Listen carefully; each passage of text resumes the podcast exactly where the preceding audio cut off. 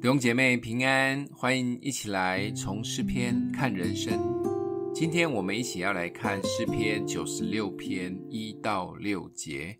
你们要向耶华唱新歌，全地都要向耶华歌唱，要向耶华歌唱，称颂他的名，天天传扬他的救恩，在列邦中述说他的荣耀，在万民中诉说他的奇事。因耶华为大，当受极大的赞美。他在万神之上，当受敬畏。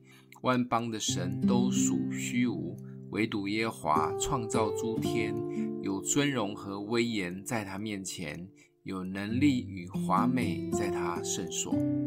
这是一首赞美诗，唱起来的感觉好像是一首已经得胜的诗歌，但实际这首诗的背景。可能是以色列被掳以后的光景，面对的国破家亡、随时死亡的危险，甚至家园、财产、家人、国家都没有了，但他们依然继续敬拜神。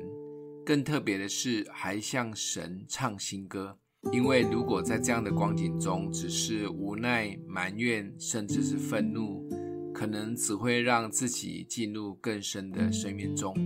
反而透过调整眼光，开口来敬拜赞美，转机才会出现，神机就在不远的前方。如同有一首很有名的敬拜诗歌，在呼召我之处，其中的一段歌词，在呼召我之处，我要献上敬拜，无论遭遇何事，依然扬声歌唱。这是神给每一位基督徒们的鼓励，无论在高处低处。来歌唱吧，甚至不是唱老歌，而是一首新歌。因为我们的神是做新事的神，我们心意要更新而变化。特别是信主跑教会很久的人，有时会觉得没有了新鲜感。服事就是这样，讲道内容也是一直重复，日子好像一成不变，困难也都没有挪开。不。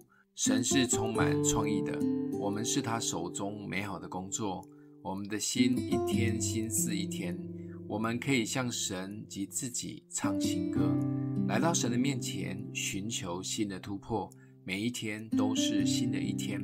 外在环境或许没有改变，但我们的里面可以有新的眼光、新的喜乐。